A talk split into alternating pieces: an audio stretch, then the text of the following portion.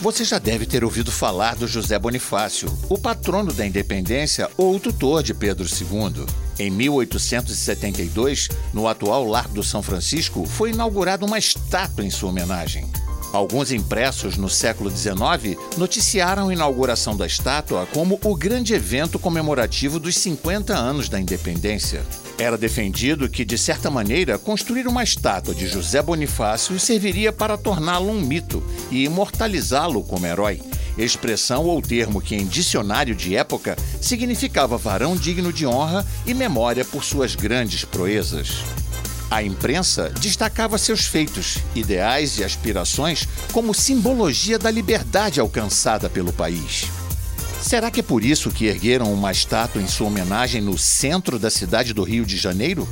Qual foi o papel do José Bonifácio na independência do Brasil? Por que ergueram uma estátua sua na época da comemoração dos 50 anos da independência do Brasil? Será que foi tranquila a construção da imagem dele como patrono da independência? Essas são algumas perguntas que vamos tentar responder nesse episódio. Começar a nossa conversa, vamos lembrar ou conhecer quem era o ministro dos Negócios do Império, o chefe do Poder Executivo, quando a estátua de José Bonifácio foi inaugurada. Esse ministro pode dar pistas sobre tal inauguração. O nome desse ministro era João Alfredo Corrêa de Oliveira, e não por acaso existe hoje uma escola na cidade do Rio de Janeiro que foi batizada em sua homenagem. Fizemos uma visita a essa escola para descobrir quem era esse sujeito. Estou com uma aluna do segundo ano e vamos começar a nossa entrevista. Você conhece o personagem dessa estátua que foi colocada aqui no pátio da escola? Sim, conheço. Sabe quem foi? Sabe o nome dele? Sim, João Alfredo.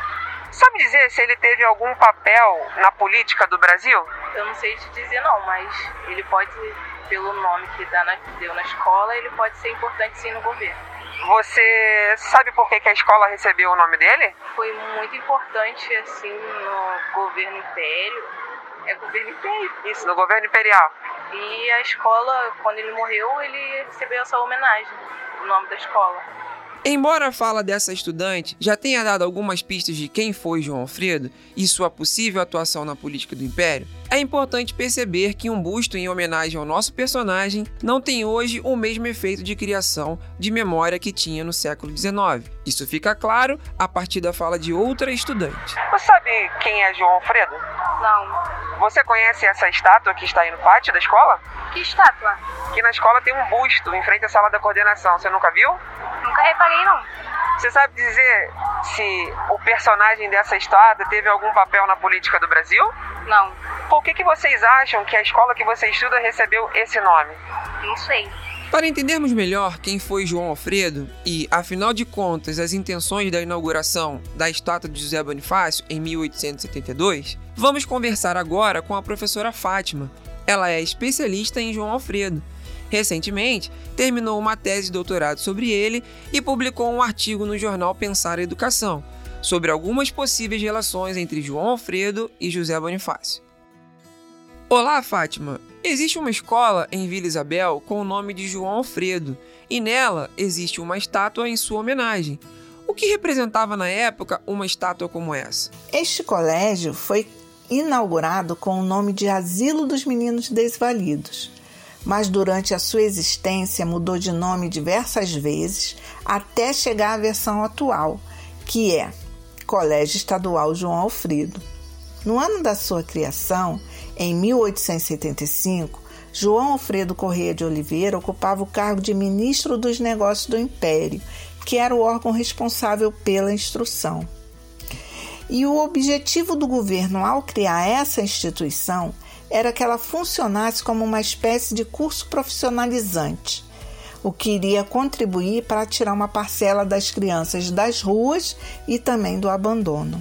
No pátio do Colégio Estadual João Alfredo tem exposto um busto do ministro. E lá no século XIX, quando essa instituição foi criada, os monumentos simbolizavam a construção de uma memória positiva de determinado sujeito seria a mitificação desse personagem como um herói.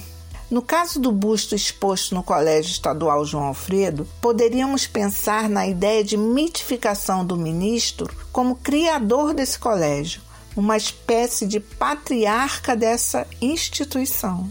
Quem era, afinal, o João Alfredo? João Alfredo Corrêa de Oliveira nasceu em 1835 na ilha de Itamaracá, em Pernambuco. Era filho de agricultores cuja família tinha grande influência local. Passou sua juventude na fazenda de seus pais, o chamado Engenho de Uruaé, também na província de Pernambuco. Formado em Direito pela Faculdade do Recife, logo ele ingressou na carreira política pelo Partido Conservador. Exerceu diversos cargos públicos, foi juiz, promotor, deputado, senador, presidente da província do Pará e também da de São Paulo e, como ministro, atuou no Ministério dos Negócios do Império e da Fazenda como efetivo e no da Agricultura como interino. João Alfredo também participou ativamente de importantes questões para o país, como na aprovação da Lei do Ventre Livre e na abolição. Recentemente, você escreveu um artigo sobre a inauguração de uma estátua de José Bonifácio na comemoração dos 50 anos da independência. Qual a relação entre José Bonifácio e João Alfredo? Na corte, para comemorar o cinquentenário da independência, houve um movimento para a inauguração de uma estátua de José Bonifácio no Largo de São Francisco de Paula. José Bonifácio foi um político que nasceu em Santos, no Brasil, e passou boa parte de sua vida na Europa, onde estudou, se formou, desenvolveu pesquisas e viajou. Retornou ao Brasil com mais de 50 anos e logo ingressou na carreira política. Foi autor de projetos para educação e civilizatórios para indígenas e escravizados. A inauguração da estátua estava vinculada ao projeto civilizatório em curso naquele momento. Mas por que nós observamos isso? Porque nos discursos da época existia o intuito de construir um mito e heroificar José Bonifácio, pois esse era o discurso mais popular, mais central, publicado nos impressos sobre a comemoração do cinquentenário da independência. A inauguração dessa estátua funcionava como indicativo de um marco civilizatório, com práticas e aclamações ao sentimento nacional e de patriotismo e a participação de escolas, professores e alunos na inauguração legitima o que a gente observa em relação ao projeto de João Alfredo, que também tinha como objetivo impulsionar o projeto civilizatório por meio da instrução.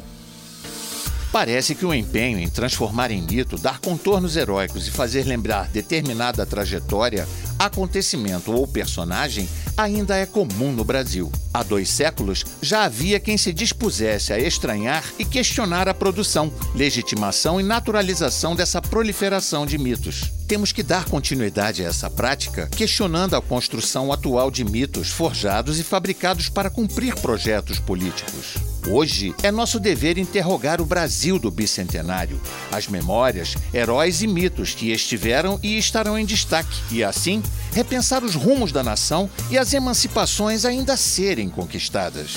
Podcast História ao Pé do Ouvido. Produção Rádio UERJ e Núcleo de Ensino e Pesquisa em História da Educação da Universidade do Estado do Rio de Janeiro. Realização Centro de Tecnologia Educacional, CTE.